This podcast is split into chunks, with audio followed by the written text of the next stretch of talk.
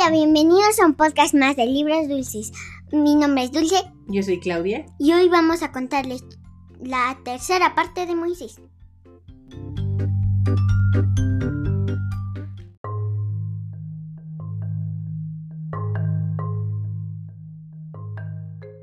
Maná, codornices y agua. Si se preguntan, codornices son una- unos pajaritos como unos pollitos. El pueblo de Dios hizo un largo viaje. Las personas comenzaron a ah, ah, quejarse. Dijeron que no tenían suficiente alimento. Así que Dios les envió alimento. Aquella tarde, para la cena, llegaron codornices que ellos comieron. Y para el desayuno, ¿qué crees? ¿Qué? Hot cakes, No, huevos, este, mm, sándwich, no, quesadillas. no. No, encontraron algo dulce sobre el suelo. Una dulce tirada. Maná. Los israelitas seguían viajando. Donde quiera que iban, Dios les daba el maná. En un lugar a donde llegaron, ¿qué creen que no había? Agua. No había agua. Los israelitas se quedaron, se quejaron otra vez. ¡Danos agua! ¡Danos agua! Le dijeron a Moisés. Moisés le preguntó a Dios qué debía hacer. Dios le mostró una roca bien grande. Le dijo que golpeara la roca con su vara. Moisés hizo lo que el Dios le dijo. ¿Y qué creen que salió? Sal, leche. ¡No! Mm, agua de limón. ¡No! Agua simple. Salió agua de la roca. El pueblo de Dios bebió todo lo que quiso. Mandamientos de Dios. Un día, los israelitas acamparon cerca de una montaña. Dios le dijo a Moisés que subiera a la montaña. Él quería hablar con Moisés. La montaña tembló y una nube densa la cubrió. Hubo truenos y relámpagos. ¡Tras! ¡Tras! Dios había venido a la montaña en una nube. Moisés subió a la montaña.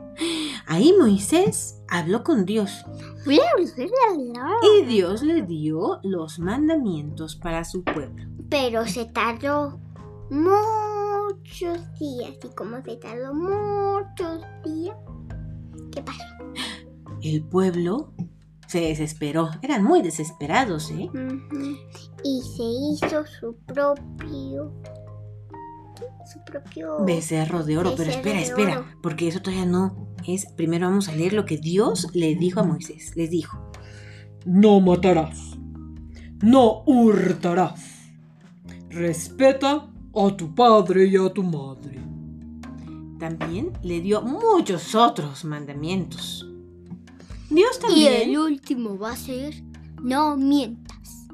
Me lo aprendí de memoria. Dios también le dijo a Moisés que construyera una casa de adoración. Los israelitas la construyeron tal como Dios le había dicho a Moisés. Era la tienda del encuentro Ese me gusta. que se ponía y se quitaba. ¿Te acuerdas? Que se la llevaban y era nómada. Era que- como una tienda de campaña. Pero enorme, enorme. Enorme. ¿no? Esta tienda la llamaron tabernáculo. La nube que los dirigía cubrió el tabernáculo. Cuando la nube se movía, la seguían y llevaban el tabernáculo. Cuando la nube se detenía, ellos también se detenían.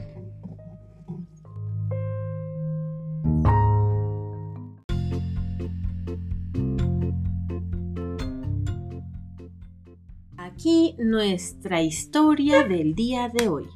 Dulce, ¿estás lista para las preguntas?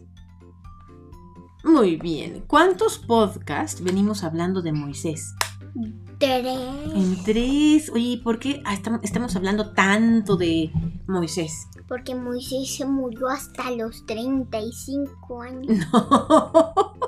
Moisés duró muchísimo más que eso. Vivió muchos años. Hasta los 85. Uy, no. Ah, Más. no, 90. Uy, más. No fueron 95. No, más. Ahora te digo cuántos. Pero ¿Sí? justo porque tenía muchos años, tuvo muchas aventuras. Muchísimas. Y además, también derrotó a muchísimos países. Mm, Podríamos decir que quien era más luchador después fue Josué, el que venía después de Moisés. Pero Sí, Moisés fue el padre de los creyentes. No, ese es Abraham, el padre de los creyentes. Moisés, gracias a Moisés, pudo- se pudieron cumplir, cumplir muchas promesas. Pero... adivi- Adivina a los cuántos años murió Moisés. 120 años. Imagínate, si alguien vive tanto, pues seguramente tiene muchas aventuras. Ajá. Ujú. Oye, ¿y las aventuras que relatamos en este podcast, cuáles fueron? De que le fue magia y les dio maná, les dio coroneses y les dio agua. Oye, pero ¿se los dio con magia, Dios? No, se los dio con todo su poder. Con Oye, magia, claro. No, Dios no tiene magia, tiene mucho poder. ¿Qué eran codornices? Codornices eran pajaritos, pajaritos. Ahora yo te hago una pregunta. A ver, dime. ¿Qué son? Mm, ¿En dónde ponían las codornices? O sea, ¿cómo? ¿En dónde ponen las codornices? ¿Para, a- para cocinarlas? Ujú. Yo creo que en fuego y después en platos para comérselas. En platos hondos, en platos exteriores. no sé, Dulce, en lo que hubiera. Oye, y el pueblo de Dios, los israelitas, los que fueron sacados de Egipto, ¿eran Ah. fieles a Dios? Más o menos. Más o menos, se Y además- desesperaban. Y además, este, este, mm, pecaban muchísimo y tenían muchos, se Dios le castigaba mucho, pecaban y castigaban y pecaban. Sí, esa es la historia del Antiguo Testamento, tal cual, ¿no? Y la verdad es que la primera vez que lo leí dije, ay, estos cuates que se la pasan pecando y se la pasan siendo infieles, pero ¿qué crees? ¿Qué? Todos los seres humanos somos así. Más incluso. incluso. ¿No? Entonces tenemos que estar siempre con nuestra mirada puesta en Dios, en la esperanza, para que no esté nuestra mirada en el piso, en la tristeza, en la desesperación, ¿vale? Siempre que tenemos que ver a, Dios. a Dios y tener Sí. y esperanza, ¿vale? Buenísimo. Oye, y después, ¿qué le regaló Dios a Moisés No, en el monte? regalo. Y, y además ese monte se llama el monte Sinaí. Exactamente, pero ¿qué le dio entonces? Mm, las tablas de la ley. ¿Y qué venía en las tablas de la ley? No peques, no Los diez, mandamientos. los diez mandamientos. Perdón, Eh, mandamientos. es que si los lees en la Biblia real, no en esta Biblia chiquita, vas a, te vas a tardar años en leer todas las los mandamientos porque son un montón. Eran muchísimos, eran más de 600 ma- eh, mandamientos los que se, se explican en la, la primera parte de la Biblia, en el Deuteronomio, puros, puros, puros mandamientos. Pero los que venían aquí eran 10, ¿te lo sabes? A ver, tú dices que te los aprendiste de memoria, a ver si es cierto. El primero es, amarás a Dios por sobre todas las cosas. El segundo, no dirás el nombre de Dios en vano. El tercero, o sea, no de, el- de voz en vano porque no eh, significa de no no decir a Jesús eres malo eres no es no decir, te lo juro por Dios. No, no debes de ocupar su nombre así como si nada. Es un Dios, un nombre poderoso. como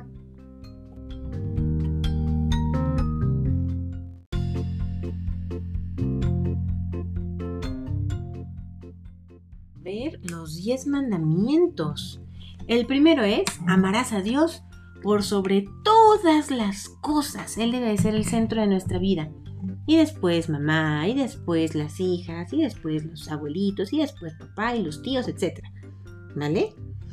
Dos, no tomarás el nombre de Dios en vano. ¿Qué significa eso, Dul? No, no decir como... Te juro que voy a...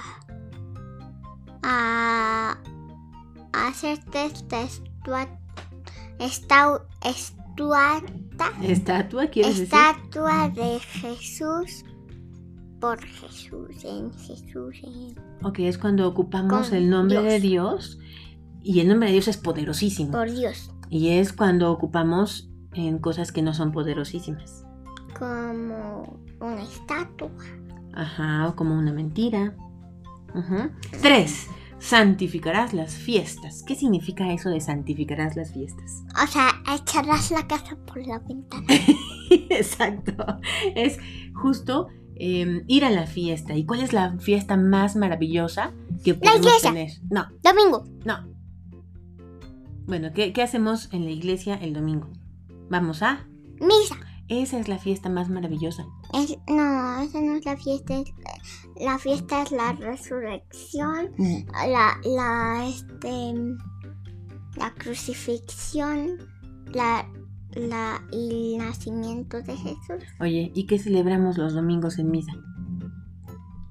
Que Jesús resucitó. Resucitó. Ah, ¿verdad? Entonces sí es la Pero- fiesta. Entonces, santificar las fiestas es ir a las misas importantes, de entrada todos los domingos. Y después todas las que la iglesia nos dice. Por ejemplo, hoy es jueves de Corpus Christi. Y entonces No hoy es... No, todavía vamos a ir. Eso es bien Yes. importante para santificar las fiestas, ¿vale? Oh, Cuatro. yes, vamos a ir a la iglesia. Honrarás a tu padre y a tu madre. ¿Qué significa honrar? Dulce. ¿No sabes qué significa honrar? Bueno, pues honrar significa hacerles caso, amarlos, respetarlos. ¿Ok? Cinco, no matarás.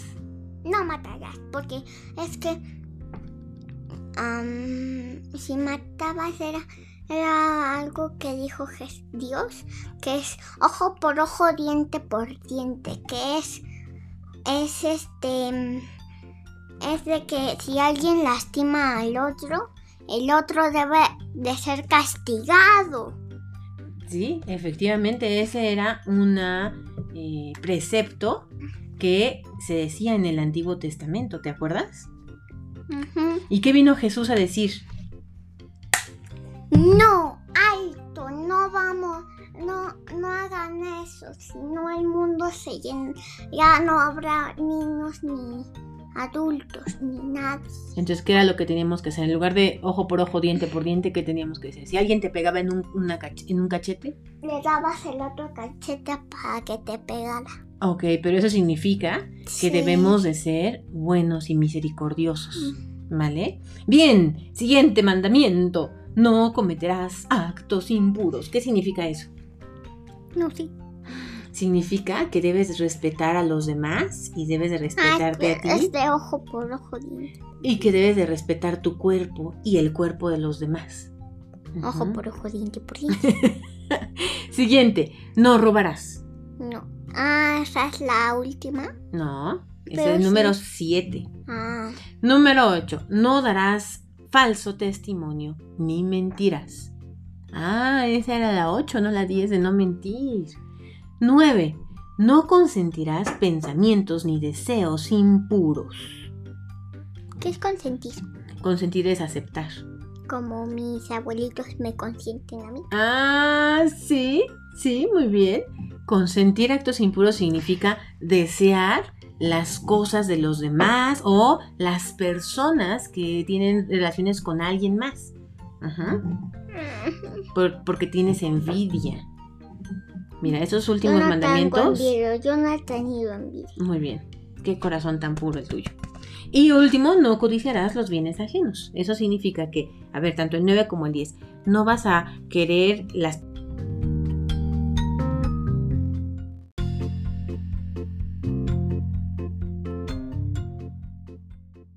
últimos mandamientos tienen que ver con que no tienes que tener envidia en tu corazón, porque la envidia te va a hacer voltear a ver las personas y Las las cosas cosas y quererlas para ti, cuando no, Mm. no debemos de tener esa envidia ni avaricia en Yo nuestro no he corazón. tenido envidia ni avaricia.